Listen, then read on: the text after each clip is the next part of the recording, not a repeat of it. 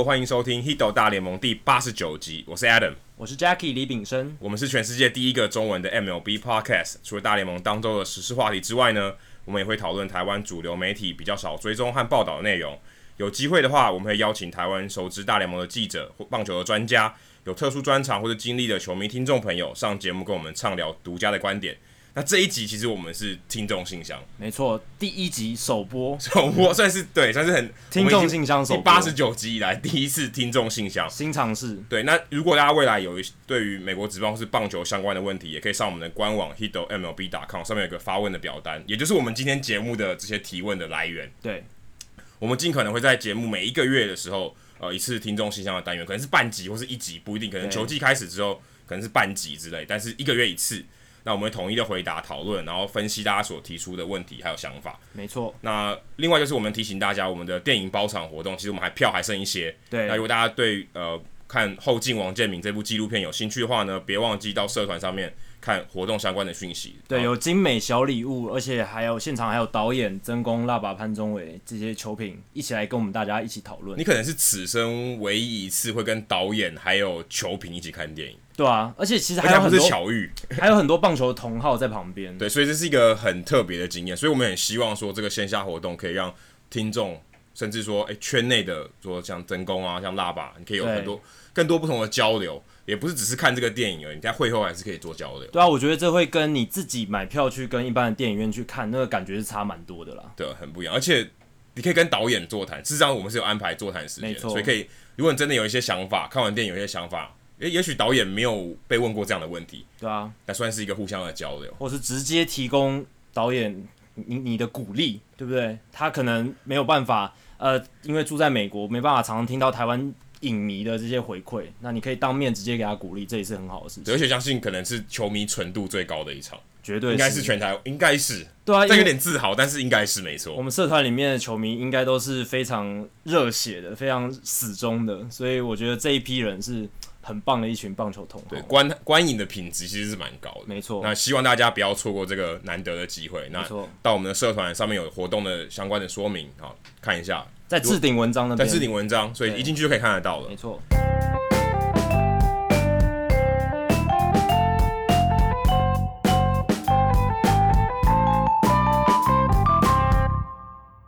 好，那今天我们也就是我们今天没有来宾，我们就是。听众信箱时间，没错，我来回答大家发问的问题。好，那第一题是哇，第一个发问的人，他是信箱单元的第一号人物，也算是蛮活跃的，很活跃的听众，他叫杨博江。如果没记错的话，他在这个网络世界里面是一个非常死忠的双城迷，对，算是对城墙的同号了。没错，没错，很感谢。算壕沟还是哦，那叫护城河好，护城河，对对对对，在外面那。博江大哥他其实诶、欸、很关注棒球，然后也在我们社团里面有发文。那这一次呢，他问说，虽然二零一八 MLB 赛季打完，但是亚利桑那秋季联盟正在进行啊。这个问题听得出来已经有一段时间了，因为这个问题第一题的时候其实是十一月初的时候。对，那时候 AB 呃 AFL 正在打。没错。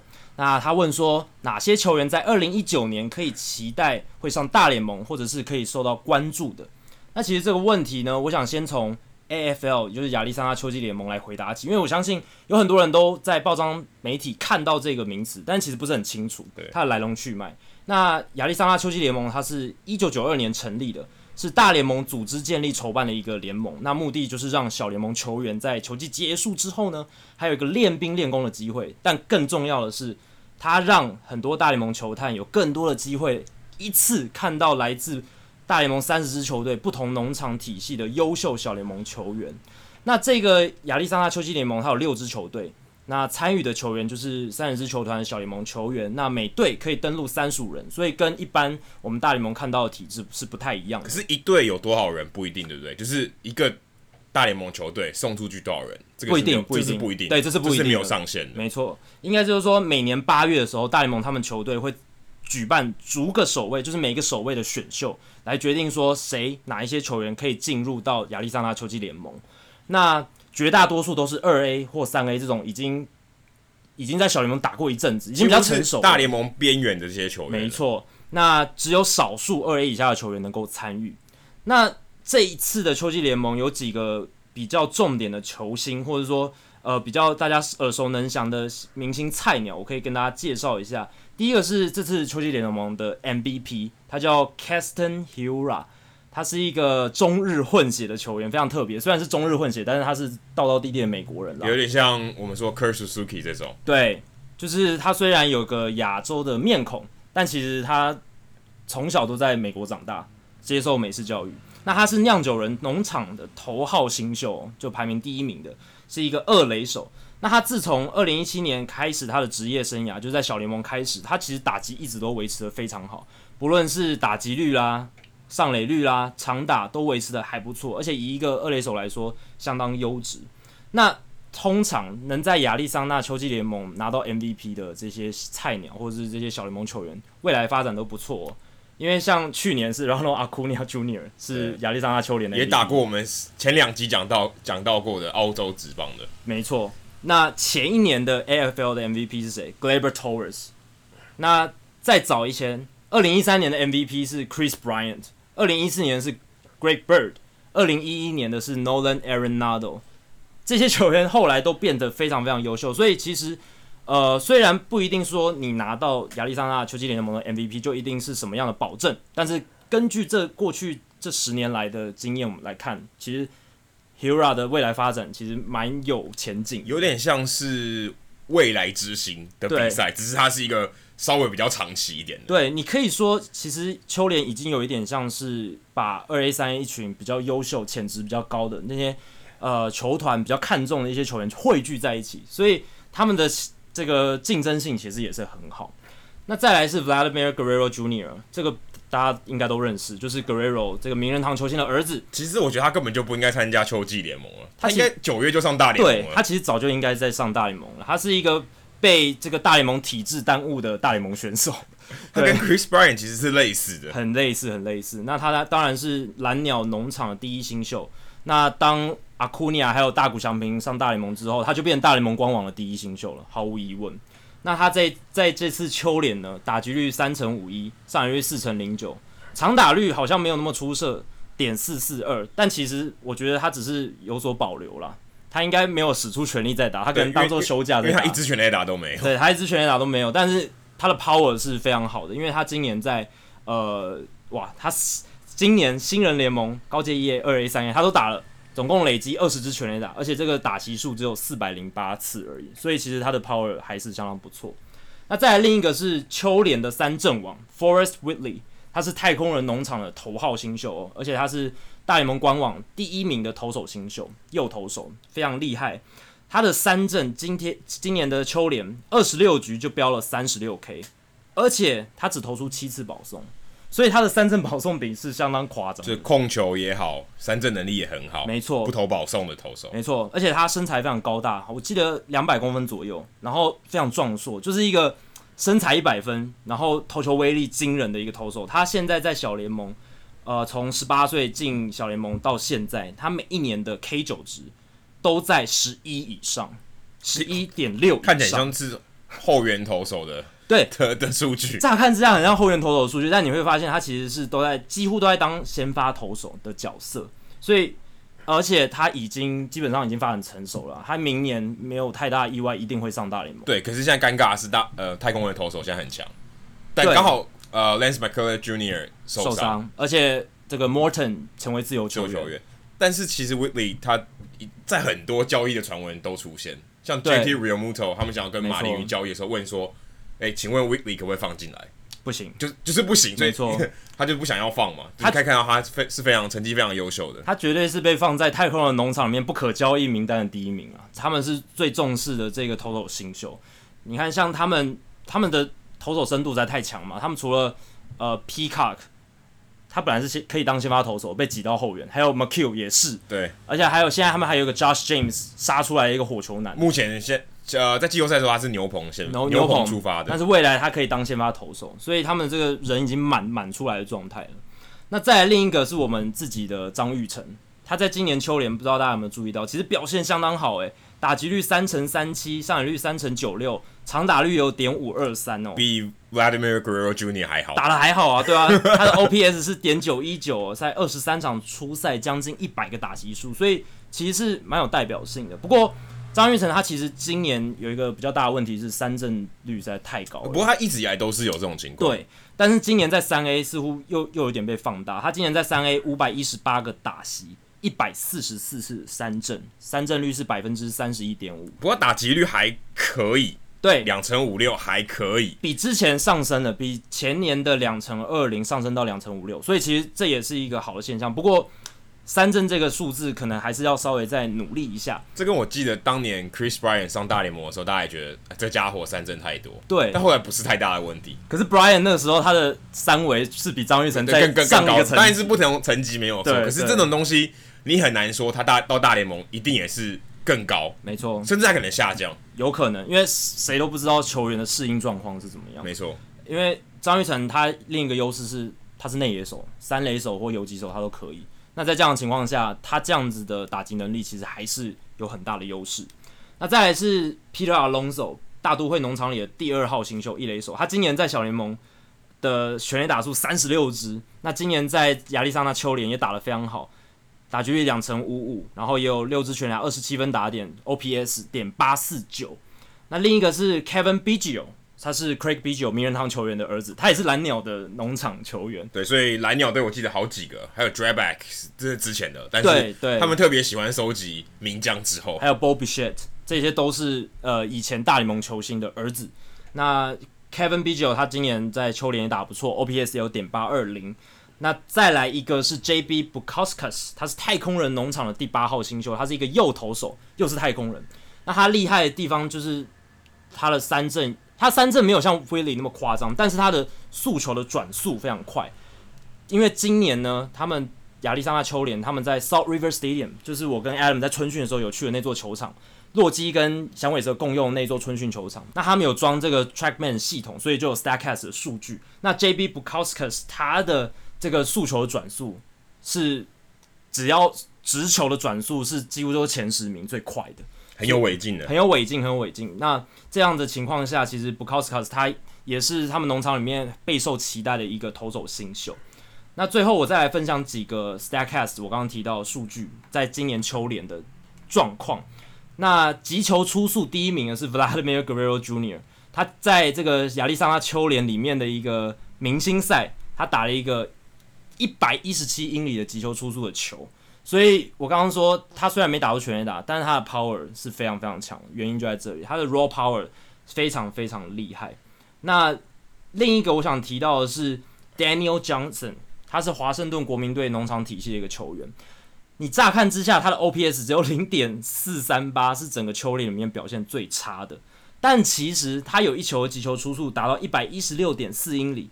而且他的外野传球臂力非常快，他可以达到一百点九英里。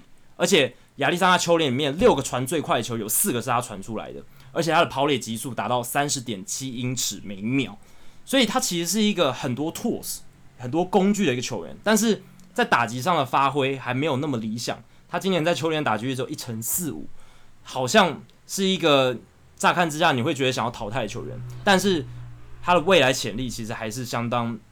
有机会的，因为他的一些 tools 都都表现得太好了，有速度，有臂力，但没有打击，打击技巧，对，打击技巧那个 hitting 可能是只有三十四十，还没有发展起来，但是他的 power 可能有五十六十，然后他的 arm 可能也有六十七十，速度也很快，这样子，所以 Daniel Johnson 这个名字大家可以记一下。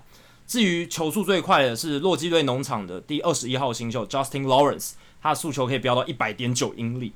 而，他的情况跟 Jordan Hicks 有点像，他也是投伸卡球，三振率没有到非常夸张，大概是百分之二十八，但是他有高达百分之六十三的滚地球率，很符合声卡球投手的特色。没错，好，那最后我还想提的是，太空人队真的很喜欢收集这个转速非常快的投手，投球转速非常快的。刚才 Bukauskas 是一个例子嘛，那另一个是 Trent Thornton，他是今年秋联里面曲球转速前三名的其中之一，那他。已经被交易到蓝鸟了，因为太空人最近跟蓝鸟完成了一笔 a l e d m e s Diaz 的交易，太空人补强对补强内野深度，那就把 Trent Thornton 这一个投手送了出去。不过你就可以看出，太空人农场里面确实有很多球速转速都非常快的投手，可能有点太挤了嘛，对不对？现在看起来有点浪费了。如果他真的有很多人要上来了，在边缘，像 Whitley 这种，那他如果没有把，嗯，把他上面有的人该清掉，他其实放在那边也是浪费。可以把二层、三层的一些新秀拿去做一些即战力的交易，因为 Marvin Gonzalez 变成自由球员了嘛，应该也不会回去了。对，应该也不太会，有很高的机会会离开。那在这样的情况下，他们需要一个值得信赖的内野工具人，或者是替补选手。Diaz 可以啊，Diaz 可以。那 Marvin Gonzalez 他之前在太空人的这个角色跟价值是非常大的，因为他可以守超多个位置，而且打击又还基本上什么都可以守。对啊，那现在这种球员越来越重要。对啊，现在这种球员越来越重要。为什么？因为现在大家牛棚人数越来越多了嘛。对，因为后援投手的重要性越来越大，大家都喜欢增加牛棚的人数。那在这样的情况下，被挤压的是哪里？因为你球员名单就是二十五人嘛，所以一个人要守多个位置是最好的。对，因为你的板凳，你的野手板凳就被压缩了，你的替补球员变少，所以你能找到像 Chris Taylor，像这个我们刚刚讲到 Marvin Gonzalez，是 Kike Hernandez，Kike Hernandez，道奇队是典范，他们就是收集了一大票这种球员，所以他们的板凳深度深到你完全不用怕说今天遇到一个左投右投，或者是有球员受伤，那调度就可以很灵活，非常非常灵活，所以像。未来啦，我觉得应该会出现更多像 Marvin Gonzalez，甚至二刀流的投投手跟打者，但我少占一个位置嘛，对不对？对，我等于我等于一个人可以用两个位置。对，未来趋势就是这样，一个球员他能扮演的角色越来越多。好，有点扯远了，我们接下来回答第二个问题是，也是我们节目的忠实听众羽次郎，他问到说，目前的季后赛啊，五战三胜的主客场的优势分别是两两战两战一战嘛？如果是有主场优势的，就是前面两战跟最后一战，七战四胜制的是二三二，但是他觉得你看这样子的编排，只是打到最后一场的情况下，战绩优异的可以有主场优势，像七战四胜的情况下，打四场的时候，主队跟客队各打两场嘛，那打到第五场，甚至会让战绩差的那一个球队多一场的主场比赛，因为。前面两场是在战绩好的球队先打两场主场，然后后面三场会到呃战绩较差的那一队去打主场。打六战的话就是各三场。那他觉得只有打到七场才能真正让有主场优势的球队可以去打比较有主场优势的比赛。那他觉得说，请问这样的大联盟球团没有意见吗？不知道呃我们两个可不可以来回答这个问题？那我我的回答是，其实主场优势不是只是看场数。那么单纯而已，就不是二大于一、三大于二这种。对，因为我觉得很重要的是主场优势，很重要的是你要看他比赛的顺序。为什么会把主场优势排成在七战四胜制的情况下排成二三二？就是因为要先让有主场优势的球队先打前面两场都在主场，这很重要。因为我们都知道，如果你能在第一站或第二站先拿下来的话，你的胜率系列赛胜率会大增。一方面是。虽然这个有点悬，但心情上一定是比较妥当一点。对，你会觉得 OK。如果我在前两站我先赢了一战，要么我就二比零，要么一比一。对，诶，感觉比较安心一点，因为我知道我在这个在前两站我比较有优势。对，而且呃前前两战之后，虽然你可能会说，如果打五战，那变成战绩较差的那一队，他可以打到三场比赛，这样是不是吃亏？但我是觉得说，你前面两战就已经是你的主场的话，会卖票上也会比较容易嘛。对不对？就是你就可以直接告诉球迷说：“诶，我们今年打得很好，而且在季后赛我们有这个前两战的主场优势，那就可以。我我我个人会觉得号召力会比较好。然后呢，赢下第一站、第二站，就像我刚刚讲的，那个胜率是完全不一样。所以能在比赛的顺序上先有主场优势，这一个这一点就已经是一个可以让球队占上风的事情。不一定是说你整个系列赛要打的场次。”比另一队多才叫有主场优势。对，顺序，而且刚刚讲前面、后面也是一样的道理。因为第七站，第七站如果打到第七站，对，肯定就只剩那一场嘛，这是很简单的逻辑。所以你如果你在第七站你有主场优势，那你绝对是，假设那场是主场，那你的主场优势就更巨大。因为你你赢下最最关键的一战，你稍微有一点优势，我们不能说很多，但是你那一场比赛你就有比较高一点点的机会会赢。对，而且也是在你家嘛，所以呃，你还可以卖票嘛。对啊，所以主场优势你也不要只想呃场次多。事实上，如果你第七场的话，观众进场啊，应该每一场都满座啊。对，但是你可以有更多的这个收入。对，你从根本去想，因为已经有研究显示，就是主场的胜率就是比较高嘛。那你前面两站他就先给你这个有比较胜率优势的情况下，你整个系列赛赢球几率就会增加。那刚刚 Adam 提到，到后面如果不幸的你打到第六站、第七站，在这两站这么关键，通常是收视率最高，可以卖最多广告，然后最关键的这个整个 leverage 是最高的这种比赛，你还是有主场优势的话，那就是代表说整个系列赛你还是掌握了比较占上风的情况，所以不一定是呃，比如说五战，那你如果能五战就赢，那也是最好。你在客场能赢也是一件好事嘛，对吧、啊？如果换成另外一种讲法，那我我们换成一战主场，一战客场，一战主场，一战客场，那听起来好像最公平，对不对？对啊、就是 OK，我们各换一各换一次。嗯、可是这样其实，如果你真的实际去想，那个旅行实在太可怕了，舟车劳顿，也也不符合效益。对，对，虽然你这样讲起来，如果真的要公平的话，这样听起来最公平，逻辑上是最合理，在完你一场我一场，啊、你一场我一场，你一场我一场，那感觉是最合理的。在最纯然的情境底下，这这样最合理啊！因为先打那场一定有主场优势嘛，那接下来马上换另一边，这样也很公平。但是先打的一定有主场优势，再这样一来一往，这样是最公平。可是不可能嘛，因为如如果你是纽约大都会对纽约洋基还可以，但你如果是纽约洋基对道奇队，那不可能啊。不过我们换另外一个思考，像超级杯打超级杯，超级杯就一场定生死嘛，他完全没有主场优势，他就是找一个第三方的场地。就完全公正，也不是呃，对。对，但是其实尴尬的是，嗯、呃，超级杯的这一场比赛就是决赛，就是我们把想成是世界大赛第七站，这个比赛场地是之前就决定的，所以有可能那个球队的主场。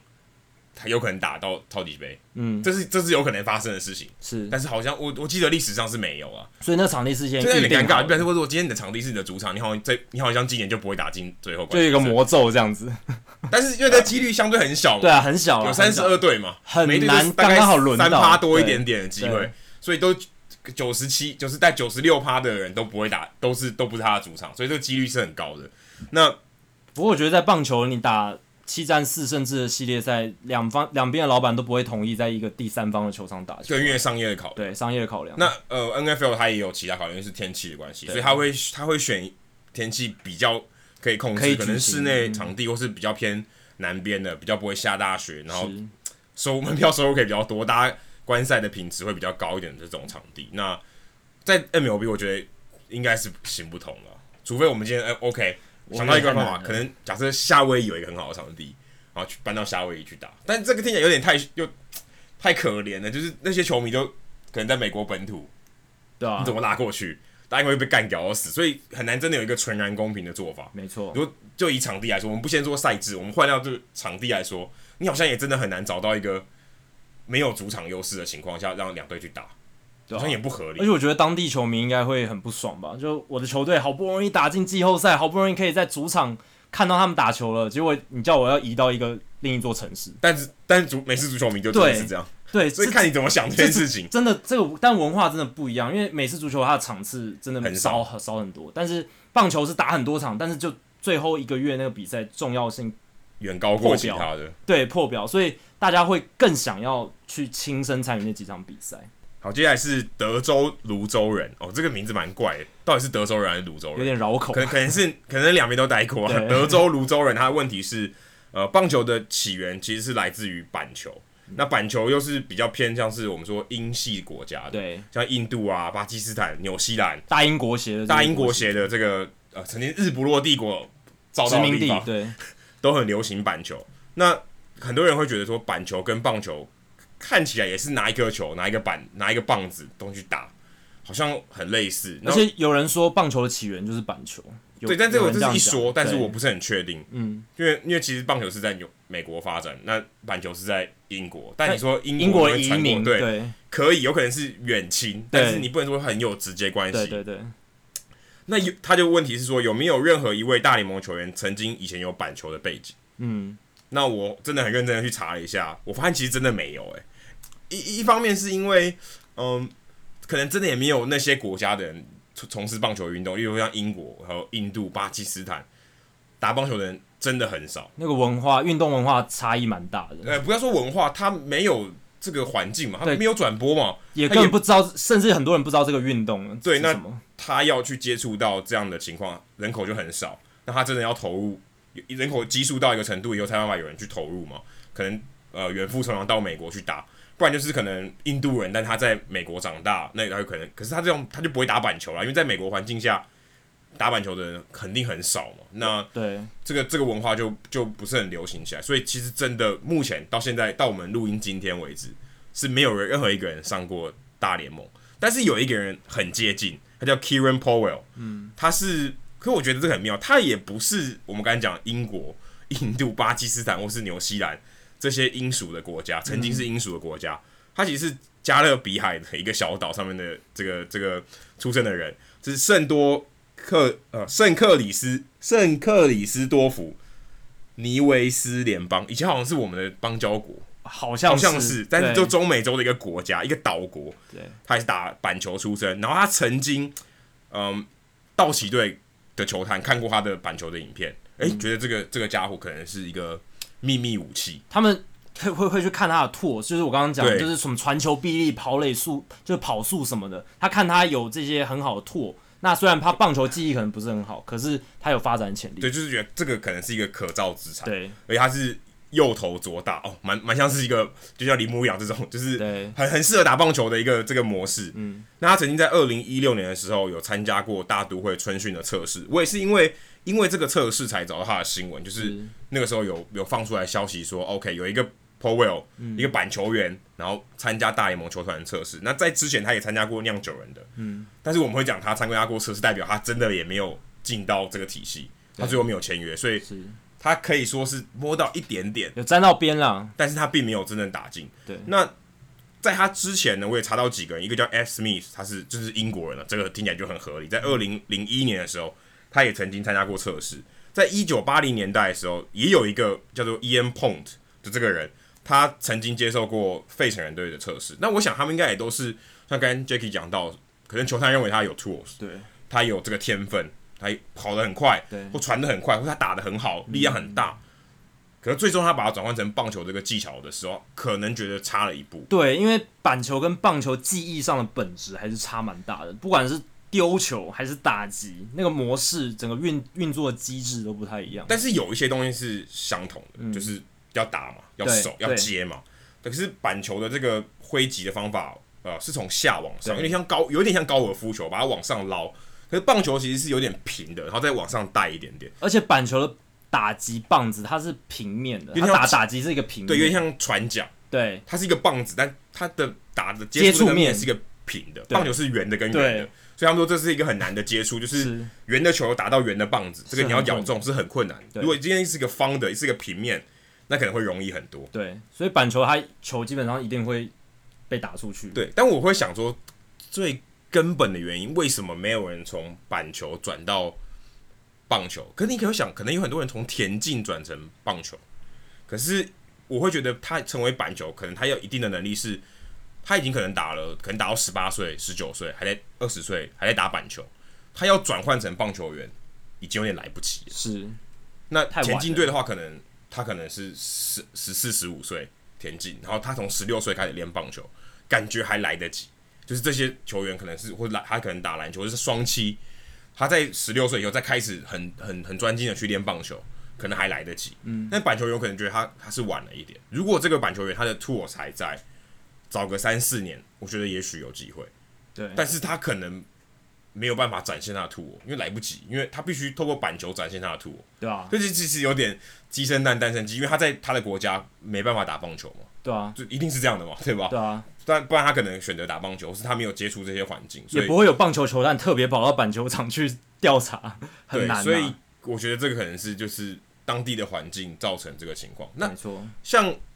呃，我会想到说，像 rugby 英式橄榄球，嗯，那在澳洲、在纽西兰或南非这些很流行的，也是我们刚才讲可能板球很流行的地方，是。rugby 很流行。对，可是真的有人从 rugby 转到美式足球，有些东西是很类似的，跑得很快，对啊，很耐撞，对，或是他判断力很好，对，他的空间感很好，对整个正式的判断、跑动啊这些东西，所以这些都是有相符，所以还是真的有人从澳洲呃职业的橄榄球。转成美式足球员是。还是有的，嗯、所以我觉得可能是本质上有点差别，但是投入的这个人不够多，这个路还不还没有那么开。虽然我刚才讲 rugby 到呃美式足球这条路也没有真的很多人这样，对，但是还是有，但是板球到棒球就真的没有，目前还没有。对，那谈到跟棒球相似的运动，我最近听我有在听的一个 podcast，他们刚好介绍了一个很特别的运动，是芬兰的，算是他们的国球之一——芬兰式棒球。那它的英文叫做 pesapallo，P E S A P A L L O。大家有兴趣的话，可以上 YouTube 去打这个，然后去看他们怎么比赛，很有趣哦。它其实起源就是棒球。那它是一九二零年代由他们的一个芬兰人从美国带，就是他在美国看到棒球之后，他那时候就觉得棒球有一点瑕疵，就是可能节奏太慢，可能投打里面有一些他觉得不够有趣的地方。那他把这个经验带到芬兰，然后重新改良之后，发明了这个 Pesäpallo。那他在芬兰语里面就是棒球，所以你也可以说它是。棒球的一种，所以有人称它是芬兰棒球。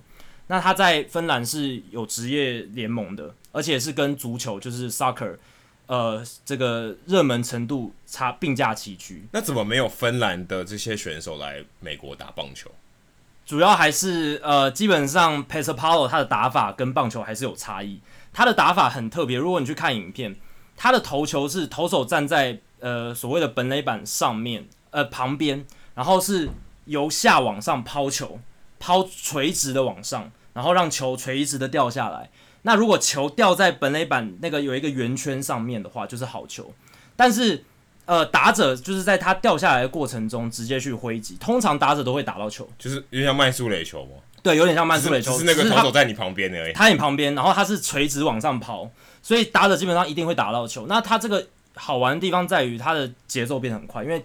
每个打者一定一上来就是都会打到球，球都 ball in play 就 ball in play，每每一球几乎都 ball in play，而且他，你你可能会说，那这样就少了投打对决的那个有趣的地方。但其实他更有趣的是，打者因为那个球变慢了嘛，他可以控制要往哪里打，所以他真正的关键，他真的好看的地方是，他去打者的真正记忆是在于他控制球棒，把球打到他想要位置的能力。所以这个可能就会取代我们所谓投打对决、滑球、曲球。研究这些东西的一个部分，所以投手肯定不太可能转过去。但打者，可是你刚才讲了，好像他不需要 power，对不对？有，他们那个节目里面的主持人就有去问说，问问那个推广这个芬兰棒球人说，诶，你们有没有人曾经考虑来美国打棒球什么的？他们就说，其实他们的球员拓都很好，就是传球的臂力，一定的，因为运动员嘛，对，跑速绝对不会输大联盟球员。但是因为记忆上还是有差啦，那有一些大联盟球队曾经派球探过去，但是最后也是无疾而终。毕竟打法，然后还有一些训练上的落差还是有啦。然后他们的联盟的规模其实也不大，因为芬兰整个国家虽然比台湾大好几倍，但是他们其实人口只有五百万而已，就是跟台北加新北，甚甚至新北一个地方就四百多万，对啊，就是差不多他们一整个国家的人口数，所以其实他们一场。季后赛最最热门的比赛，观众人数是大概五千左右，也还也还不错，也还不错，但是规模没有像大联盟这么大，所以说实在，球员的这些技艺要达到像大联盟层级这么这么高，他可能 raw raw tool 很好，就是跑速臂力很好，但是要进一步的那个技艺要那么高，是还没有那个办法。说到刚才说有点呃无疾而终，我刚才提到，我刚有一个有一个资料忘了提了。其实也有人从棒球转到板球。嗯，我在查这个资料的时候，反正我就查关键字嘛，查到一个，诶，竟然有一个蓝鸟队的曾经一个小联盟球员，他在二零一六年的时候，他说：“OK，我我我棒球生涯应该没机会了，我打不上去了，我不如来打板球好了。”就他就在、哦这个、非常特别，他就在美国算是一种地方性的联盟开始打板球。嗯，不过后来查一查，他也就也真的无疾而终。嗯，就也没有成为说 OK，他到打到外面的职业的板球的联盟，然后成为一名。职业的板球手，对啊，但是我觉得他叫 Boomer Collins，刚刚没有提到、嗯。像他这种做法是跳脱框架的思考嘛？我可能没有办法在棒球里面生存，但是我也许去打板球。就像我们现在棒球，大家说要改革改革，要怎么加快速度？我觉得也也可以跳脱框架思考，怎么样让棒球变得节奏更快？也许可以参考 Pesäpallo 我刚刚讲的例子，就是看他们怎么样让比赛加速，让整个流程变得比较快，让。场上的动作比较多，因为像他们平均每场比赛的时间是两小时十五分钟，而且他们以前也是打九局，但是他们后来发现打九局太长了，他们就改成打八局，然后分成上半场跟下半场，中间还有一个 break，有点有点像篮球，对，有点像篮球，但是就不会说要每一次都要打到九局才分胜负这样。好，那接下来下一题呢是萨鲁这一个听众他发问关于假先发的话题，他说。我知道目前用假先发的效果不见得比较好，当然也明显的没有对决的话题性。只是呢，现在这样用投手的队形结构，是不是从小联盟就开始以假先发方式建军，会不会比较好？呃，萨鲁觉得说，如果现在有很多球队都在用车轮战或者是用假先发的话，那为什么不从小联盟就开始培养这种投手？而不是像现在这样子，就是可能你没办法当先发，才退下来当假先发这样子。那我个人的回答是，假先发它其实是一个不得已的办法。光芒的投手教练他其实也承认说，当初他们会想出让用假先发这个谋略，并不是他们一开始就设计说，好像一定要出奇制胜，我们就要来一个假先发这样。不是，是因为他们开季的时候先发投手受伤，他们那时候轮子里面只剩下两三个人。那没办法的情况下，Chris Archer 跟 Blake Snell，Blake Snell 对，基本上没有其他人了。那在这样的情况下，你比赛还是要打啊，你不能每一天都派 Blake Snell 跟 Archer 上去投吧？那他在这样的情况下，少少棒可以了，少棒可以，对。但大联盟每一天都要比赛，很难很难，所以他们最后的做法就是用假先发的方式去取代呃原本先发投手的功能，然后再试图用后面的一些年轻的后呃这种中继投手。吃比较多局数的情况下去负担掉、分摊掉整场比赛，所以它并不是一个呃原本就设计好的策略，而是一个逼不得已的情况下的一个权宜之计。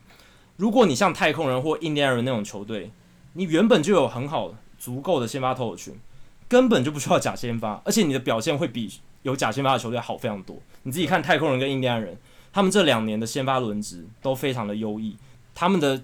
整体投手的自责分率确实都是全联盟前两名的。对啊，其实回到一个最最关键的问题是，为什么一开始有先发投手？其实其实道理很简单，你希望你最好的投手投越多局数，没错，增加你这个赢这个这场比赛的机会。是，那你想，OK，我要派最好投手让他吃六局哦，三分之二的比赛我都稳稳妥当了。那当然还要投九局也可以，可是问题他可能体力上或什么就不 OK，所以我让他最好的情况下就是六局七局，让你觉得 OK。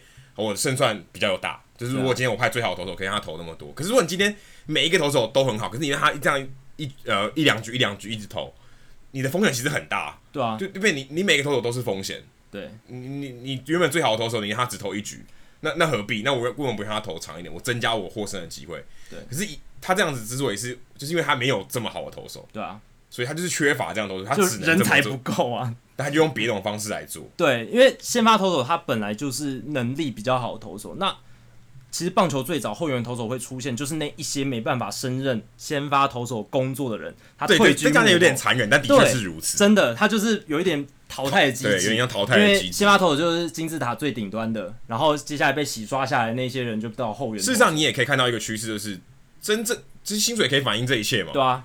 后援投手就是比较不值钱，然后取代性比较高嘛。对啊。OK，那那代表他品质呃，我们不会说品质，但实力就是比领薪水更高的人差了一截。对啊，先发投手他就是稀有才，他的人数就是比较少，所以能拥有先发投手绝对是球团的第一要务嘛。甚至如果你今天十二个投手都是先发投手，哦，那，那更爽了啊，因为你。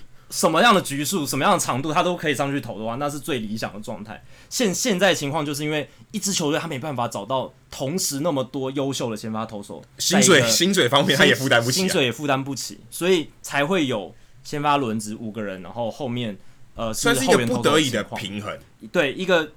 因因为也没有人规定先发轮只是五个人啊，规则部里面也没有说嘛。你要你要十个人也可以，如果如果你真的可以十个人，啊、其实很强诶、欸。所以这是一个市场机制，它调整下下去的结果，会是，是一个二十五人这个这个限缩范围内做出来的权这个编编制下的决定嘛。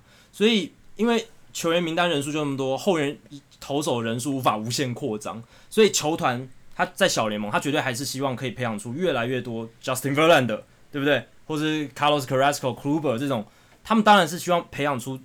先发投手为优先，这样子的话，对他们战力来说，绝对绝对是最有利的。而且他也比较稳定，稳定性比较高。啊、你一个投手跟五个投手投一场比赛，五个投手的风险绝对比较高，差多了，对啊，因为你有五个变数嘛。对，五个变数。虽然你先发投手投到第三轮这个数据会下滑。可是这这，但是这是你可以预期，这是可以预期的。但你不能说 OK，今天这个投一投手上去状况就一定好。对，因为后援投手他最大的一个特色就是不稳定性高，相较起来比较不稳定。在大联盟历史上，可能只有 Rivera 那么稳了。其他就算 Kenley Jensen，你看他有爆掉的时候嘛？今年四月份，对，你看他投两局就开始有点可怕。对啊，Craig Kimbrel 他是滑球最犀利、速球这么快的投手，他也是会爆。所以在这样的情况下，你有这种稳定的选择当然是最好。而且从球员的角度来讲，先发投手可以赚比较多钱。那我当然先以先发投手为目标去培养自己嘛。对，很多其其实。百分之可能九十以上的投手，他都是被球团指定去当后援投手，他才变成后援投手。呃，对，有可以有点被迫。对啊，我们可以说他基本上大部分投手会希望他自己是先发投手。对啊，谁会想一开始就说我立志要成为终结者？很少很少很少，都是他原本 Houston Street。对啦，可能有一些在生涯比较早期，他都知道自己完全没有办法当先发投手，那种比较有可能。可是我相信从学生时代一路打上来那种。被大联盟选秀这种一路打了很优质的这种投手，他一定是以先发投手为目标，在养成自己。而且而且，其实换个方式回来讲，其实被呃，如果你今天被设定为先发投手，对你自己的发展也比较好，因为你比较有 routine，、啊、比较健康一点，也比较 routine。你你说 OK，、啊、我投投一休四嘛，后面投手没有这种没有这种特权诶、欸，我随时都要上场。啊、其实对我来讲，我的调整是比较辛苦的。对啊。可是我先我先发投手，其实我是有一个特权，OK，我就知道我什么时候要上场。对我来讲，我心情比较安安定，我也比较好调调整我的状态，所以其实对于投手的寿命来讲，也是比较好的。而且你如果你先以先发投手培养自己的话，你未来转换跑道的这个余地跟弹性比较大啊，你至少可以退居后援投手嘛，你局数缩短是 OK 的。但你如果今天一开始就把自己当后援投手在培养，那你以后如果要改成先发投手，那不可能的，因为你已经习惯短局数的投球，你很难再回到先发投手。除非你是像 Chris Sale 刚开始上来的时候，OK，先让先先让你习惯大联盟，或是像 Johansson 他一开始是中继投手，可他其实事实上他本来就是他小联盟的时候是先发投手，对，他只是让你刚上大联盟的时候让你习惯一下，OK，先让就像刚才讲 Josh James 对一样，就 OK，我先让你中继出赛，让你先习惯这个步调。对啊，之后你一定还是先发投手，这就其实由俭入奢易，由奢入俭难的道理。对，真可以这么说。对，然后呃，萨鲁有提到说，假先发他的这个数据呈现并不是特别理想。确实，今年有使用假先发的球队，呃，光芒他的情况是是 Blake Snell 把他撑起来，把把这个数据变好，把他整个团队投手数据变好，并不是他们使用假先发就改变这一切。当然，这因果关系没有一定的绝对，但是。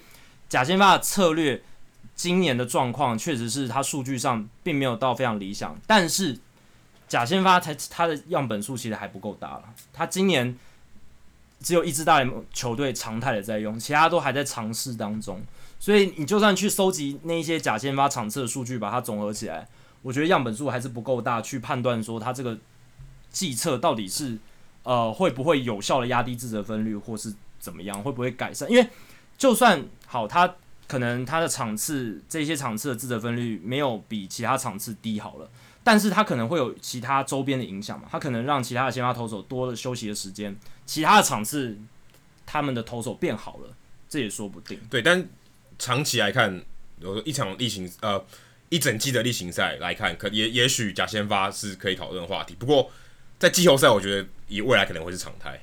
对，就是 OK，真的有可能先发投手就是给你投个三局，我就换了。对啊，其实现在这个已经这这这这几年其实已经慢慢开始有这种情况出现。在今年季后赛已经看到蛮多例子了嘛，包括假后假后援，假后先发投手拿去当后援投手，车轮战这种越来越多，好几场了，对啊，所以因为季后赛性质完全跟例行赛不一样，对，没有错。因为例行赛就是要消化一百六十二场比赛，要吃局数，要吃局数啊，你要消化掉这么多局数，你。一定要有足够的这种长局数的投手，不然你你的投手绝对手臂全部都断掉，应该没办法撑完整个赛季。那季后赛赛制因为差异太大，所以确实就像 Adam 讲，未来这种假先发车轮战的这种用法会越来越对。但假先发我们应该现在讲都是讲例行赛了，所以不要把季后赛搞混。季后赛的我觉得这个风潮是可能会越来越越演越烈的。对，要区分开来看。对，要区分开来看。好，接下来是 Wilder Sky。这个名字有点难念，anyway，反正是一个账号。对，然后他想问的是，嗯，想请我们节目介绍说各队的复古球衣的历史背景。我想三十队如果要介绍，可能会有点可怕。对，因为其实也不是每一队都有这么多复古球衣可以可以看啊，嗯、所以嗯，我其实挑了一个，就是我我在网上查说，哎、欸，可以大家大家觉得哪一个是最最有特色的？是，那我觉得这个是真的很有特色。太空人队在一七一九七五年啊、嗯，大概在。大概三十多年前，三十三年前的这一套彩虹球衣，其实我们现在还看得到。四十几年前了，哦，四十几年，对对对，四十几年前，这数数学不太好。四十几年前的彩虹球衣，你可能看过 Nolan Ryan 穿过。对，最有名的就是 Nolan Ryan 穿着的样子。对，就是嗯，它其实我们说彩虹球衣，可是它事实上不是七彩的，它像太阳升起的那种颜色啦，对，橘色、没错。那个时候是他们的老板哦，叫 Roy Haffner 呃推动的。那他那时候他想要说，哎，我想要。我想要创新一下，嗯、我我觉得票可能卖不是很好，我希望有一个话题哦，就像其实你看很多现在球队都会有改球衣的情况嘛，马林鱼对，对，像马林鱼今年就改，七七零年代那时候很多白袜队还尝试过穿短裤，对，穿呃短裤只看，刚刚我在做功课的时候看到四场而已，只打了四场比赛，所以后来其实我们也没有在。现在比赛看过短裤再出现，因为对太可怕，太可怕，真的。对，那这个球衣从一九七五年一直到一九八六年，嗯、大概十二年的期间，很久哎，很久。嗯，而且这个很有趣哦，是那个时候这十二年期间，主客场他们都穿这一套哎。哇我我我现在想有点想起来，有点。嗯，不太合理哈，因为现在现在主客场球衣，其实我们希望越多越好，对啊，越好卖钱，越多越好，越好卖钱。对，一一一一一个一个球季里面，我穿越多这种球衣出赛，而且像拉米狗这样，越多越多这种球衣，我卖越多钱。那个时候，到买家越多。那对，那个时候他们就只用一套球衣打十二年，当然中间有换一些球衣，可是他们主客场的球衣都是这一套。嗯，然后到二呃大概一九八六年，一直到二零一三年，太空人又开始。改了球衣以后，开始哎、欸，又复古，开始用这一套球衣，甚至他们还做了一个改良。嗯，大家如果在比赛中有看过，他们可能穿那个深蓝色的球衣，可是它的侧边对腰际那边对还是那个彩虹图案，所以它其实是个呃改良版的复古球衣，可以这么说。那它的 logo 也是以前的 logo。嗯、那这个这个球衣其实很特别，是它一九六九年的时候，它它相当于它设计了将近六年的时间，我我有点搞不太清楚，但是我看这个资料是。一九六九年的时候就有这个就有这个计划，嗯、那他就开始在在做这设计这个球衣。然后这个这个设计师呢，这个主设计师叫做 Jake Amuny，他是一个白人。那他得到这个 case 的时候，他就在想说：“哎，我要要创新啊，我想要做什么？”那时候他想说：“哎，其实很多球队，呃，像洋基队都是直条纹。对，其实你现在看很多球队还是直条纹，大都会队也是那种。对，然后像看双城队现在也是直条纹球衣。对。其实很多直条纹球衣，可是哎、欸，没有横条纹球衣。对啊。现在其实好像想一想也没有哎、欸。对，因为横条纹会显胖啦，就是会让整个身体向外扩张的感觉。哎，那时候他们可能可能想说，管他的，对我就是要创新，就是要横条纹球衣，所以他们就创了一个横条纹球衣，而且他们要，他们是要一个要求，就是一定要把原本的这个主色橘色保留住。OK，我要用橘色。那那个时候他就想说，哎，那好，那我们拿一大堆橘色的这个色纸。然后在桌上那边排一排，哎，发现，哎，橘色的这个一条一条的一条排起来还蛮好看的。然后只要粗细有点变化，嗯、看起来蛮像是旭日东升的感觉。对，要太阳升起，像是渐层，或是甚至太阳下降的时候，反正就是那种太阳要出来要要下去之前，晨曦或暮光，对，一层一层有渐层的感觉。那他觉得感觉很棒，而且很像德州，你说像。西部片那种感觉，对，就是沙漠远望过去那种色调。对，所以 OK，他们觉得，哎、欸，这蛮不错的哦，那不如就用这个。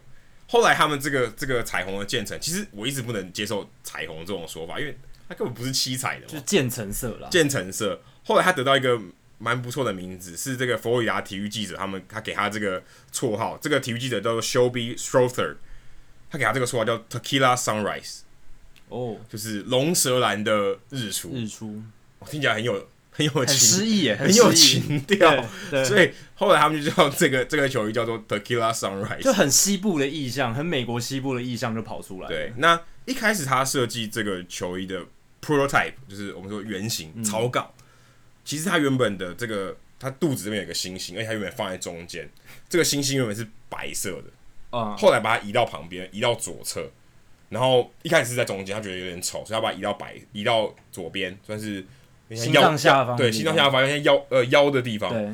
那后来为什么把这个星星改成深色？有一个很很有趣的理由，就是他们会认为投手会长球在这，所以联盟觉得这个不 OK。就是 OK，因为球是白色的，所以如果球放在这里，有可能看不，出来了。所以他们后来把那个球改成黑色、深色的这个球，所以这个还是蛮有趣的一个小故事。另外那个时候，他们在当时的球队里面也没有人把裤子上有背号，他这个裤又大腿右大腿的地方是有一个背号的，还蛮突兀的。老实讲，我现在看，对，像道奇队，他呃左边下方就心脏下方有一个红色的数字嘛，但球裤上面很少见。对对，后来白袜队的那个也有，就后来白袜队现在穿的那个球裤，也、嗯、就是复古的球裤上面也有，但那个时候他们是创举，所以它不止只有那个 Tequila Sunrise 这个橘色渐层的这个设计。把这个裤子上面上方对裤子上面有一个数字也是很特别，而且他的理由我真的觉得匪夷所思诶。他说是为了让打者上张打击区的时候，另外一面的观众能看得出来他是谁，因为看不到他背号嘛。OK，所以我正面要一个号码，所以但把它放在右大腿上也很难看得到啊。可以啦，因为他他没有挡住嘛，所以。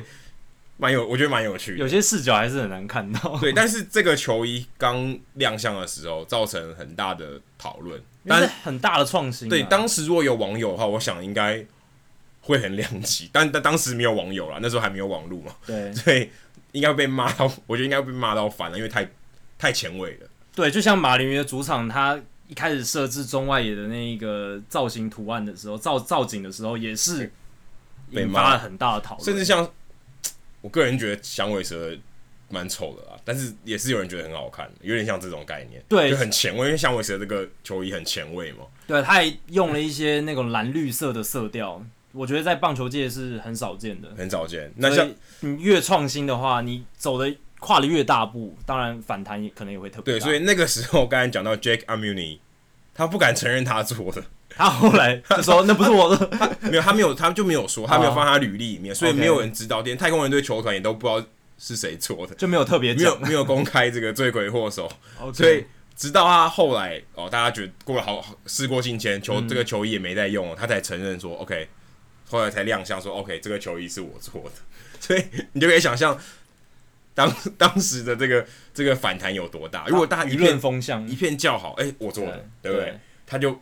就是有两极化的评论嘛，那那现在看起来这个球衣，我觉得算是蛮成功的。因为我我其实我现在看，我觉得蛮好看的，我还蛮喜欢这一套球衣的。而且现在还有在用嘛？对啊。而且如果大家有印象，大家最近最近几年开始看球的球迷，你可能还会记得去年太空人拿下冠军的时候，他们一直在吵说，哎，二零一四年那个预测那个运动画刊的那个封面，George Springer 穿的那个球衣。就是我们刚才讲的这一套是 Tequila Sunrise 龙舌兰的日出，所以这一套球衣其实有带给他们好运的感觉。哎、欸，对，可以这么说，就是也很特别，然后记忆点也很强，记忆点超深的。我记得以前玩棒球游戏，因为棒球游戏有一些复古球衣可以换来换去，然后我就特别记得这一套。可是我觉得这有一个最大的缺点，这跟太空人没什么关系。对啊，Sunrise 日出，对啊，你跟太空人这一个人物。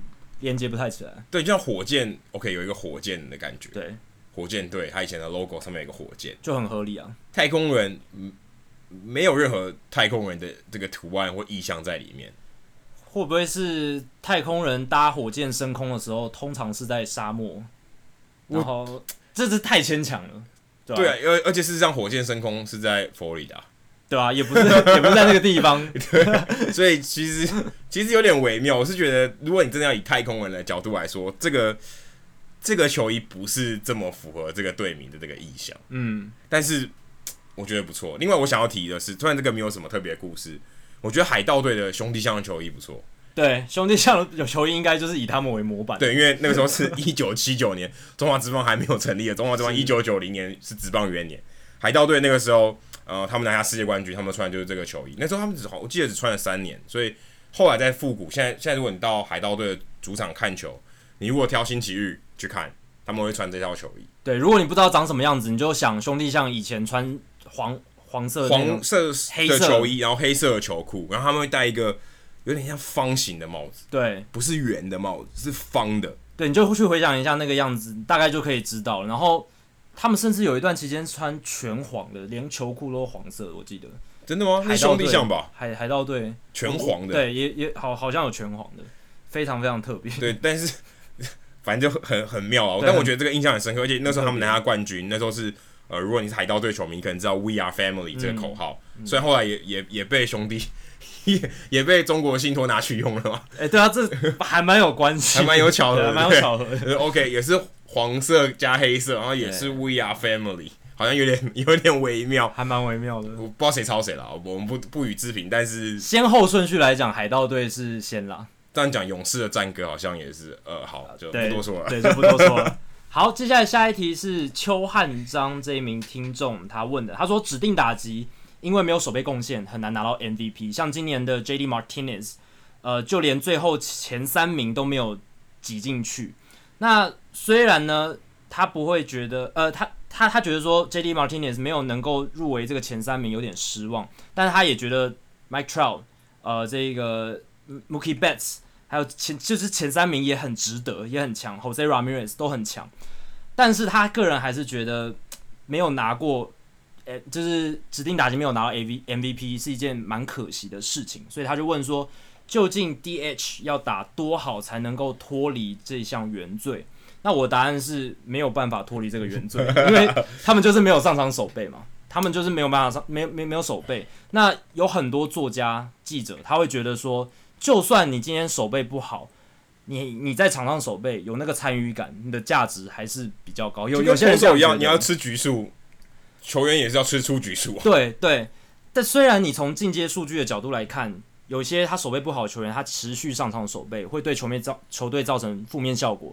他不上场守备的这个贡献可能还比较大，不过我也是觉得你有上场守备那个参与感，还有那个贡献度还是有落差啦。我觉得有上场守备还是一件比较不一样的事情。所以对于很多作家记者来说，DH 他没有守备这一件事情是一个很大很大很大的扣分。这一件事情会让他们在投票上，如果今天两个人打击成绩差不多。DH 就会成为一个他判断的决定点了。你这样讲，Edgar Martinez 可能会也觉得，对啊，Edgar Martinez 他会在名人堂票选上面过这么久都还没入选，就是这个最大的原因。对啊，他的打击成绩是绝对 OK 没有问题，都可以当打击教练的。对，进名人堂没问题的。但是就是呃，他 DH 的身份，而且 Edgar Martinez 他生涯前期其实还有当过三垒手。一段时间哦，不是说从头到尾都当 DH，就跟 JD Martinez 还是会守外野啦。对，他生涯前期就是外外野也是守的很，但就是因为守的不好，所以他才会到 DH。DH 的守备场次越来越多，他今年其实也有守外野守的六七十场吧，我记得，对啊。但其实我想强调的是，JD Martinez 他今年虽然没有拿到 MVP，也不是 MVP 票选积分前三名，但其实他今年在这个 MVP 票选里面，他积分还是很高的，是第四名。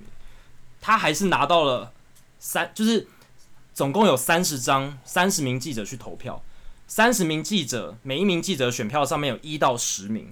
那其实这三十位记者都有在他们选票上填入 J.D. Martinez 的名字，只是因为他的第一名选票不够多，所以没办法拿到第一名。对，而且刚刚讲到入围，其实这个这个这个说法是有错的。对啊，他是讲 finalist，对对对，他其实是公布了前三名。对，但事实上这个投票。已经投完了，对，所以他并不是说，OK，你不在这个圈圈里面，对对对，而是 OK，你不在第三名里面，这是不一样的意思。对，其实入围这个词不是很精确的，因为他就只是啊、呃，把最后前三名积分最高的先告诉你说，先告诉你这三名，制造一个悬疑感。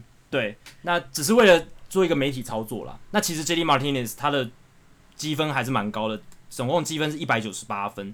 那距离 Jose Ramirez 其实只差十分，那他也拿到了一张第一名选票，两张第二名选票，八张第三名选票，五张第四名选票，所以其实他还是获得蛮多支持的啦。如果你看他说他主要的守备位置是 DH，然后他靠着打击成绩就能得到这么多支持，其实已经很不容易了。你只能说他吃亏，但他并不是被排除。对。所以这是很不一样的。如果你觉得他被排除，那听起来有点残忍。没错，但是他是吃亏，就是 OK，他当然会扣一些分数，他的起跑点比较后面一点点，比较吃亏。但是他也不代表说他就不能嘛，对吧？如果他今天打的真的超级好，那有可能他就是第一名，有可能。呃，汉汉章有问到说要怎么样打到怎么样才能够以 DH 的身份拿到呃 MVP？我个人觉得可能要像。Barry Bonds 巅峰期那样子的打击数据。对，但 Barry Bonds 还在国联，所以他没有，他不是 DH。对对对，我的意思是说，你把那样子的数据复制到美联，然后他全职都打 DH 的话，就有机会。那历史上最接近 DH 拿 MVP 的人，应该是一九七九年的 MVP Don Baylor，他那一年打了六十五场的 DH，然后九十几场守外野。那在这样子的情况下，他还是拿下了 MVP，所以这应该是最接近的。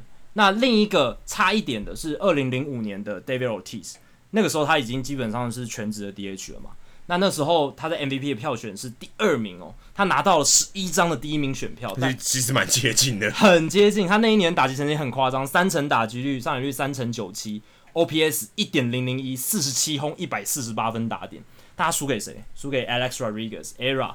ERA 那一年拿到十六张的第一名选票，总积分是三百三十一分，老爹是三百零七分，所以呃，我觉得 DH 他还是能够获得足够的支持，只要你打你的打击成绩够好，但是呢，他必须一定要比人家好上加好，才能够摆脱他没有手背的这一个原因。对啊，就跟起跑线你比较后面，你就是可以跑比较快一点嘛。对，你才比别人更快到终点线。没错。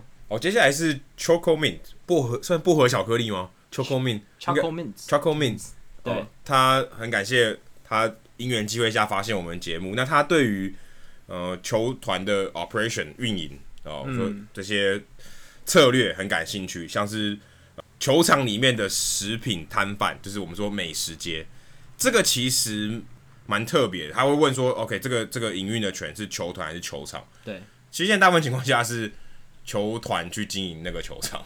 嗯、所以呃都不算，然后但是呃他们这些美食街大部分是外包的，是这个 Amarok 是一个算是承包商，承包商，因为外汇承包商，所以你去各个球场，大部分基本的食物都是一样的，但他们可能会有一些餐厅进驻，例如像我们之前提到鼎泰丰，嗯，在 Civico Field，那它就是一个比较特别的一个一个 food stand，一个一个位置，一个摊贩，那其他大部分都是 Amerok，就是。嗯这个同，但但不是全部，但几乎大部分球场都是委托这家食品承包商去做这些东西，就是热狗啊，然后薯条啊、啤酒这些东西都是他们统一承包的。其实概念很像台湾有一些像机场啦，然后像一些美食街，他们也是外包给某一家厂商，让他去布置、去安排这一些呃美食街的摊位。对，所以其实。球团当然有一部分人会去管，但是这个整个营运，我相信他们是外包的，因为对有些东西是需要一些还是要有专业的，对 domain know-how 的，就是一些专业知识再去经营这个。如果球团自己要去这个，可能有点太花人力了，我觉得可能在营运上这个成本不符。那另外就是他提到说，呃，有些在赛后会有进场跑垒啊，这个其实 Jackie 跟我都有算亲身参与过。对，那我之前还有一次很有趣，是在天使队球场，他比赛完还可以看电影。坐在外野草皮看电影，这更特别，这更特别。但是像这种呃活动，其实都是他们每一季都，我相信是有一个配，而且在之在之前在季前开打之前，就已经这些都排好，那会有一些呃可能季节性的合作。那就像他提到，还有 Star Wars Night 星际大战的这个主题日，像台湾其实最近也蛮蛮多的嘛，也在学这些东西，呃，乡民日啊、女孩日啊，其实都是同样的出发点。那这些东西当然。会挑我，我一直也觉得很妙，是他们挑星际大战，但没有挑星际争霸战。但可能星际大战比较容易取得版权之类的，那他们会跟这个电影公司合作，有一些授权的东西。那希望可以在呃这一这一场比赛可以吸引到星际大战的这些粉丝跟进场看球，参与这个活动，然后也可以同时给呃本来就会进场的一些球迷一些不同的感觉。是。那像小联盟的话，可能还会有一些。主题的球衣，嗯，那会有更多的噱头。那一方面也是一些争取一些媒体的曝光。那另外就是他们希望可以给球迷，还有不是原本不是经常看球的球迷，可能是星际大战的球迷进来看球。嗯、那呃，星际大战的粉丝进来看球，可能也许就变成球迷。他希望可以吸纳更多的不同的族群的人。那这就是他们一个行销的策略嘛。那其实呃，你对整体的这个行销的规划如果很有兴趣的话，可以参考我们第五十九集，我们有到。纽约到大都会的 Citi Field 去采访台湾，现在应该算是唯一一个在大联盟球团工作做行销相关的啊。那另外一个在双城队的小 P，他是做票务相关的。目前啦，那 Wayne 跟我们聊了很多，他怎么样在大联盟呃球团里面去决定那些事情，我该什么时候要做哪些行销活动，我该怎么样估哪些可能会遇到哪些问题，他其实在那一集里面都有跟我们很很详细的说明。那希望这可以回答到你的问题。那我当然相信他们做这些活动都是为了要票房。其实其实唯一的唯一的目标就是票房促销了，促销。我希望吸引更多人进来，更多人进来看球。那他们行销部门会无所不用其极的去找一些合作的方式。对，像我们刚才讲，可能主题日啊，还有更多更多不同的可能赛后演唱会啊、烟火啊，甚至呃带狗进场啊，这种其实都很多了，这已经很普遍了。我相信未来会有更 更更多更多不同的东西。像我们有去 Citigo Field，现在虽然可能叫 T-Mobile Field。就呃，水手队的主场也有炸蟋蟀嘛，炸蚱蜢，对，Grasshopper，Grasshopper。啊，现在工具越来越多了，行动装置也越来越方便。我觉得未来玩法也会越来越多。对啊，甚至很多可能一些很多场内的行动装置的互动，网络相关的，都像大联盟推的 At Bat 啊，啊或是 At Ballpark，你可以在里面打卡，做一些很多很多不同的东西，都是为了吸引球迷进场。所以其实有很多不同的想法。嗯、那如果你特别有这个 Choco Mate，你特别有想法的话，也很欢迎你。丢在社团上面，我也会看到。对啊，我们也会提供我们的意见，而且其他比我们更厉害的专家，也许也会提供他们的意见给你。对，没有错。好，接下来是郑宇汉，呃，他还问说，很简单简洁，如何当一个称职的球探？其实这个问题问的很广了，但其实有最主要的几个基本的点。我觉得第一个就是要非常的勤嘛，你要，尤其是美国球探非常辛苦，他们。如果你是业余球探的话，你要跑的地方就非常非常多。你可能要，他们虽然现在都有分区啊，就可能西区、中区、东区，可能分州嘞。对啊，分州，因为他们现在分工很细。但是就算你被分到一个州一个区，你还是要跑得很勤，因为一个州那么多学校，一个区那么多学校。那当然你会去跑 Division One 的，就是比较高阶的一些球学校，但那球队数量也很多，而且学生棒球它的特色是。他们的比赛数量比较少，而且很季节性。那在这样的情况下，你的工作时程就会变成某一段时间特别的辛苦。那那一段时间你就要一直跑来跑去，一直跑来跑去，所以有点像逐水草而居的生活。但是你没有跑，你就看不到那些球员，你就没办法第一时间跟他们做交流，这是非常重要的。而且你要想一个问题，就是你如果不跑，别人会跑。对啊，如果这个球员被另一个你的对手的球探先接触到了，你就丧失了跟他接洽的机会。然后第二点谈到这个，更重要的就是你人际互动的能力要很好，你要很会去透过人人际互动去了解这一个球员他的个性、他的家庭背景、他的性格。因为以业余业余球探的角度来讲的话，人的性格，这些学生的性格跟他的品性是我觉得是最重要的。然后再来就是看他的能力，那这个就是要平常你要培养的观察能力，然后你要看够多的人、够多的球员。那最后一个是，我觉得业余球探跟职业球探应该不太一样，因为职业棒球球探他们的工作室是去调查大联盟其他球队他们的球员，然后他们可能要交易或者签自由球员的时候会运用到这些资料，所以我觉得职业棒球就是已经在职业层级的这个球探，他们应该是要去看的数据，他们要更敏感，他去会调出这些资料，是他的铺也更大，对，他看的球员更多，对啊，他可能。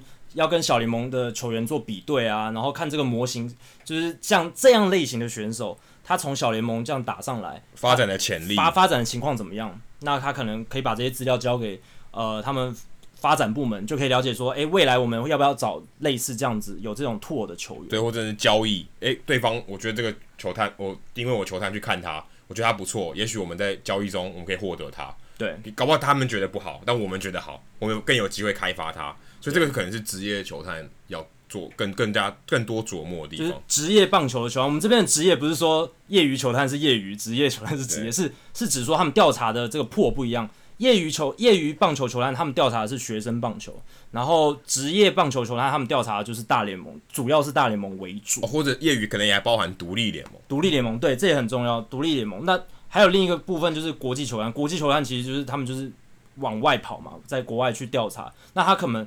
球团可能直接在当地聘用当地的这些懂棒球的人，熟知当地棒球环境的人，像就有球大联盟球队在台湾聘我们呃我国的这一些球探嘛，像王金勇、王金勇费城人队的，然后我知道耿博轩教练他也是教师队的。球探，所以国际球探他们就是比较因地制宜，跟其他他们本土的球探又不太一样。至少会说当地的语言，可能是很重要的一个条件。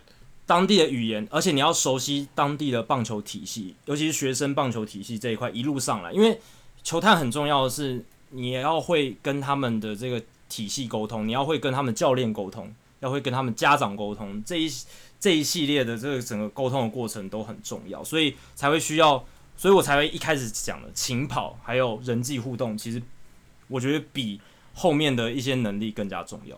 好，接下来是一位。听众朋友叫做秦大悲哦，我不确定大悲咒跟你有没有关系，但是秦大悲就是大悲咒那个大悲，对，也也有一点不太吉利，但没关系。呃，他提到他想问的是选举，这个时候他其实问题是在选举之前了，但我们现在选举已经结束了，九合一大选已经结束了。嗯、那他想问的是，棒球明星中有没有人成功转战过政坛？嗯那其实，如我想到，如果你直接问我这个问题，我告我直接最一开始就是出现的脑袋名字，脑袋里面出现的名字就是 Jim Bunning。对我也是第一个想到就是他，因为因为他是名人堂球员，对，所以他也应该也是呃比较能符符合明星的这个这个这个称号。那他他当过 Kentucky 州的众议员，也当过参议员。他在一九七一年的时候退休，一九八六年的时候，其实蛮快的。在十五年期间，他就当选了众议员，然后后来再转战参议员做两届，在二零一一年的时候过世。嗯、所以他算是应该算是所有从政的球员里面，呃，战绩最显赫的，还是名人堂球员，生涯两百二十四胜一百八十四败，防御率只有三点二七，相当不错的球员。其实有入选名人堂就已经对很肯定了，而且品性上也 OK，然后他从政也蛮顺利的。是那那那另外一个就是 Frank White，那他也曾经担任过 Jackson County 的算是州长吧，应该算是县长，嗯、我不知道他怎么称 County 的，应该算郡郡长。对对，郡长。那他也打，他有拿过冠军，呃，拿过世界大赛冠军。他曾经在皇家队打了十八年，哦，很资深的球员、哦。但 OK，他但他不是名人堂球员，所以差了一点点，但也不错。Frank White，如果在这几年大家印象比较深刻，算是我这个年代的啊、哦，我们开开棒球的时候，Miguel Ordonez，以前白袜跟老虎队的大炮，他 他也是离开退休以后跑去选市长，在委内瑞拉选市长，在这个叫做 Saltillo 的这个、嗯、这个市，他还真的选上了，好厉害、哦。但但有一部分是因为他算是。明星啊，明星，委内瑞拉，委内瑞拉就是明星。对，有可能王建民如果今天叫他来选台北市长，搞不好也有机会。我不知道，开玩笑的。至少选里长一定一定很有机会。里长百分之百会上，但是但我不知道，但是肯定有靠一些名气。其实我们有很多运动明星去当那个立法委员啊，市议员也有。但是，哎，好问题，棒球还真的没有，好像还没有，都是跆拳道。陈奕迅有选过，对不对？嗯，对，但他应该是没有，我记得没有选上。赵世强教练有没有去选过？好像，好像一。诶、欸，他好像没有当过立委吧？我不是很确定。不是立委，对，不是立委。但是我记有有从政相关，有在政治圈。对对对。但是他，我记得他不是立委。嗯。那另外一个比较接近的是 Raul Mondesi，还曾经打拿过新人奖的新人王的 Raul Mondesi，他现在儿子也在打嘛？对，在皇家队的快腿。Alberto Mondesi，他以他刚开始登陆的时候叫 Raul Mondesi Junior，后来就改名了。为什么要改名？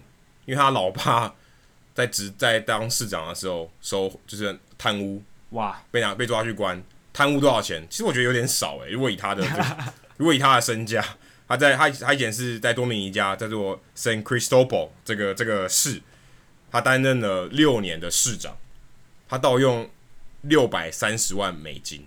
其实我跟他合约比起来，跟那个就他生涯赚的钱一定比这个多很多啊。我不知道我们贪污，但后来他连他的那个财政部长、财政局长都被抓起来，所以应该是一个很很很长久的一个规划。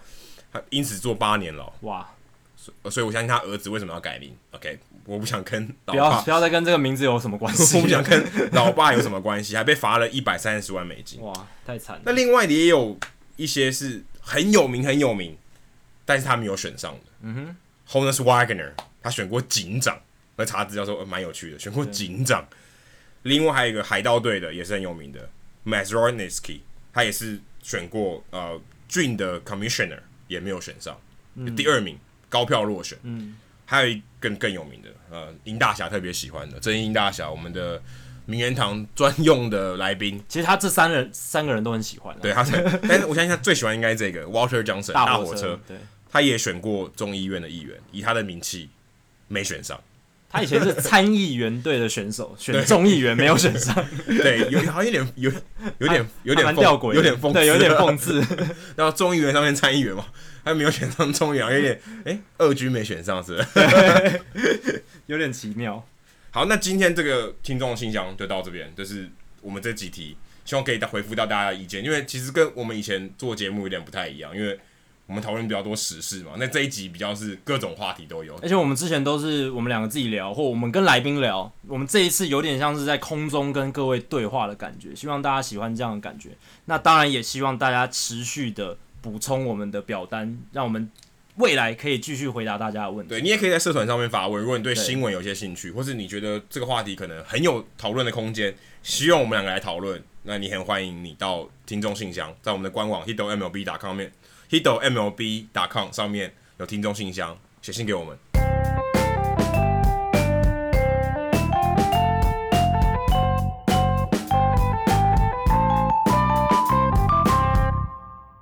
接下来进行本周的人物我来讲单元，Adam 这一周要介绍谁呢？介绍最近刚过世的十一月三十号老布希。对，那可能。呃，我年纪比较轻一点的听众朋友可能对他不是很熟悉，对。但在我出生那个年代，老布希很有名啊、哦。虽然他只当过一届的总统，第四十一届的总统，不过他跟棒球的渊源非常非常深。嗯，我想应该是有史以来最深的。我想应该是所有现在呃到 Donald Trump，Donald Trump 他以前也打过棒球啊，但是很多美国总统打过棒球，但我相信应该没有任何一个人像他。关联这么深，还有他儿子也蛮深，他儿对他儿子也蛮深，但是，哎、欸，对，这样讲的没错，他儿子更深，对他儿子当老板，还是德州游骑兵的老板，对，但是也是因为他爸的关系，对啊，已经是他爸的关系才有造就这个儿子嘛。那老布希呢？呃，他念的是耶鲁大学经济系，他从军完以后，二战完从军退伍以后呢，他念耶鲁大学经济系，那个时候他也是棒球队的，所以他其实差一点打职业，只是他后来选从政。还大四的时候是耶鲁棒球队的队长，然后因此留下了一张照片，是开开赛前被 Baby Ruth 跟他合，虽然不算合照，但同框了。哦，那很厉害诶，跟棒球历史上最伟大的传奇之一，有点像是奥巴马跟 Michael Jordan，有 有点类似这种感觉，而且还划时代的感，有一点划时代，因为老布希。是可以可以追溯到我们这个我们那个从这个年代，但是是他年轻的时候，大学的时候，对，可是他就是一个时代的桥梁，因为其实是 Baby Ruth 在跟他合照完，大概过没几周就就过世了。对，一九四八年，所以算是一个时代的一个接轨。对，那你想，那他那时候也没有想到这个小伙子，这个队长会变总统吧？对啊，所以所以其实有点微妙，因为像奥巴马可能高中的时候跟 Michael Jordan 握过手，这种之类的，之类的，有点像这样，对，就就有这种有这种微妙的感觉。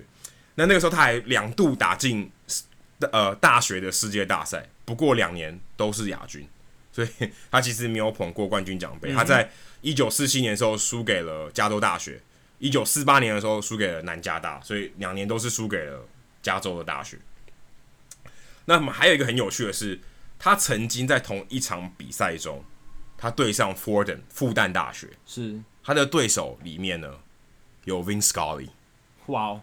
传奇播报员 跟 老布希在同一场比赛，哦，太多棒球历史同一个叠在一起。同一个记录表上有 Vince Scully 跟老布希，马上想说，我应该在做梦。真的，如果有看到这场比赛的人，哇，不得了！你见证到两个美国史上的伟人，就还蛮神。我相信 Vince Scully 可能应该也蛮惊讶的。对啊，我相信他当总统之前，他应该也不知道他有跟 Bush 同场打过球。对啊，可能就忘了。当时可能就只是一场简单的比赛，你根本没有跟未来留下印象，跟未来的总统一起打棒球，在同一个记录表上出现。对，不过其实老布希的这个成绩没有很好诶、欸。嗯，他这个生大学的生涯打击率两成二四，在七十六场比赛里面只有一支全垒打。这可能是他后来选择从政的原因，而且最关键的是，对，关键他是他是个一垒手，哇，那真的一支全垒打有点不行哦，完全不行啊，对，两成二四的打击率也完全不行啊，对，真的，这所以难怪他很有自知之明，选择从政，真的，从政之后呢，其实也有一个蛮有趣，他也应该是史上唯一一个，在他的办公室抽屉里面还放了一个一垒手手套，对，就时时刻刻提醒自己打过球嘛。对，据说我看报道，《纽约时报》报道说，uh. 在他过世的时候，他的手套还是软的，而且还有上油，代表他常常平常没事，可能有空闲的时候，他就拿出来玩一玩，就握一握这样子，很怀念他打球的打球的时光。那他曾经在呃在巴尔的摩球场，那时候还叫 Memorial Stadium 开球的时候，嗯、他就拿他大学的时候拿的手套，一垒手手套上去开球。这个其实，在我们看政治人物开球的情况很少见的。嗯，拿自己的手套，而且还是一垒手手套上去开球，代表他是真的棒球人。对啊，不像奥巴马，可能外面穿 Nationals 的球衣，里面穿白袜队的球衣 哦，外套 Nationals 的外套里面穿白袜队的球衣，这种心怀鬼胎。但他就是，但老布希就是一个真的纯正的棒球人。对，奥巴马是国民皮白袜骨。没有，我觉得也不是国民，他只是穿那个外套，只是做做样子而已。对，但是 OK，老布希真的是一个棒球员，所以你可以，如果大家最近有看 MLB 相关的新闻，你会看到为什么那么多老布希去世的新闻啊？对，是在大大联盟官网上，对，在棒球界，对，这是一个，而且去年他其实，在世界大赛的时候，他有出席，对，坐着轮椅，还据说他的太太现在也过世，但比他早一点过世。嗯、我看到报道里面，他的 Barbara Barbara Bush，他的就是小布希的妈妈。他在比赛的时候，那去年的比赛，他看比赛还会记录，哎，填那个表，写写那个 score card，对 score card，他非常非常享受。你台湾可能没有出这种这种政治人物哦，以前没有，以前第一夫人周美青也蛮喜欢看棒球，但我相信她一定不会写这个记录，就是静静的看比赛，或是对，或是加油。但是这是很 hardcore 的行为。非常非常在在现场记录那种，就像球评球评主播这种记录哦，对啊，就他就是把以此当做乐趣，所以是非常 hardcore。据说他以前在也有在耶鲁大学的时候，就是 scorekeeper，就是负责记录的，所以他一直非常投入在这件事情上面。也你可以看得出来，他们这一家真的是虽然是总统世家，但也但也是棒球世家，真的。好，接下来数据单元。这个数据单元，我觉得也真是蛮奇妙。虽然跟老布希没有关系，对，要分享一些奇特的记录跟数据啊。因为休赛季期间没有什么正在进行的比赛，那我就来挖一些比较有趣的事情。第一个是 Oliver Drake，我在听到就是去刮到这个数据之前，其实根本没有听过这个投手，或者是只有依稀的很浅薄的印象。我有印象，你你有印象？就是一个浪人，就是一个浪人，而且是一季里面的浪人，对。Oliver Drake 他是一个中继投手，一个后援投手。那他特别的地方在哪里？他今年总共替五支球队投过球，这已经是大联盟纪录了。一个球季投五个球队：酿酒人、印第安人、天使、蓝鸟、双城。而且不止这样，他今年一共换了六支球队，六支不同的球队，而且他还换队六次，所以代表他去过不同呃七个球队，但是。中间因为蓝鸟队是重复了，所以不同的球队是六支，而且光芒队还没出赛。对，光芒队没有出赛，所以有出赛的是五支，然后不同的球队六支，这都是大联盟记录。他真的是非常凄惨，你去看他今年的这个变动的次数跟状况。他五月五号的时候，先印第安人把他从酿酒人队买了过来。五月三十一号，他被这个天使队从让渡名单上捡了过去。七月二十六号，他从呃蓝鸟队把他从天使队的让渡让渡名单捡了过去。八月三号，双城从蓝鸟队的让渡名单把他捡过去。十一月一号，光芒从双城的让渡名单上面把他捡过去。最后是十一月二十六号，也就是上个礼拜，他呃那样蓝鸟又把他从光芒的让渡名单捡了回去。所以他在短短的一这个。半年的时间内，他就换来换去，换了好几座不同的城市，然后真的是还蛮辛苦的。你就想，你才刚搬到一个地方，然后开始呃要要住下来，然后结果马上又要到另一个城市，甚至还到别的国家，蓝鸟队到加拿大这样子。那他今年的投球成绩是四十七点二局，防御率五点二九，看起来不是很好，但其实他的三振保送的表现非常好，他的三振是五十一次，K 九值九点六，那保送。呃，B 九值三点二，所以呃，这个比例还算不错，所以他的三振能力还蛮好的，而且他的 FIP 就是排除守备因素的投球独立指数是三点二四，算是一个还蛮亮眼的数字，还不错。对，代表他未来应该有机会，呃，防御率可以慢慢下修。那另一个我想分享的是小联盟的三振的记录，怎么说呢？小联盟今年有将近两千两百个，至少累积两百个打席的球员。那水手队体系里面有一个选手，今年二十二岁，外野手，他的名字叫 Gareth Morgan，他是今年小联盟体系，然后如果你要放眼整个大联盟也可以，就整个美国职棒大联盟整个体系里面三振率最高的，他的三振率是百分之五十四点五。这个概念是什么？他今年累积了三百四十三个打席，总共被三振了一百八十七次，这个实在太夸张了。就是他每上来两次，一定有一次会被三振，而且他的打击率只有一成五七。可是也不意外吧？他我看他的成绩从十八岁开始打，打到现在二十二岁，才在高阶一 A。对，呃。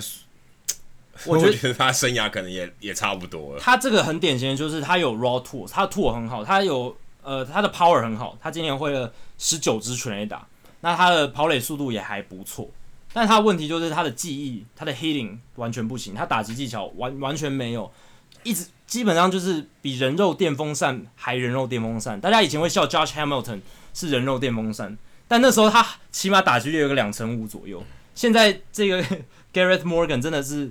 非常非常可怕，超过百分之五十四点五的三振率，这个是非常非常少见的数字，也是在近近年来才有可能这样的数字。那你或许会好奇说，那在大联盟呢？在大联盟层级历史上最高最高的三振率是多少？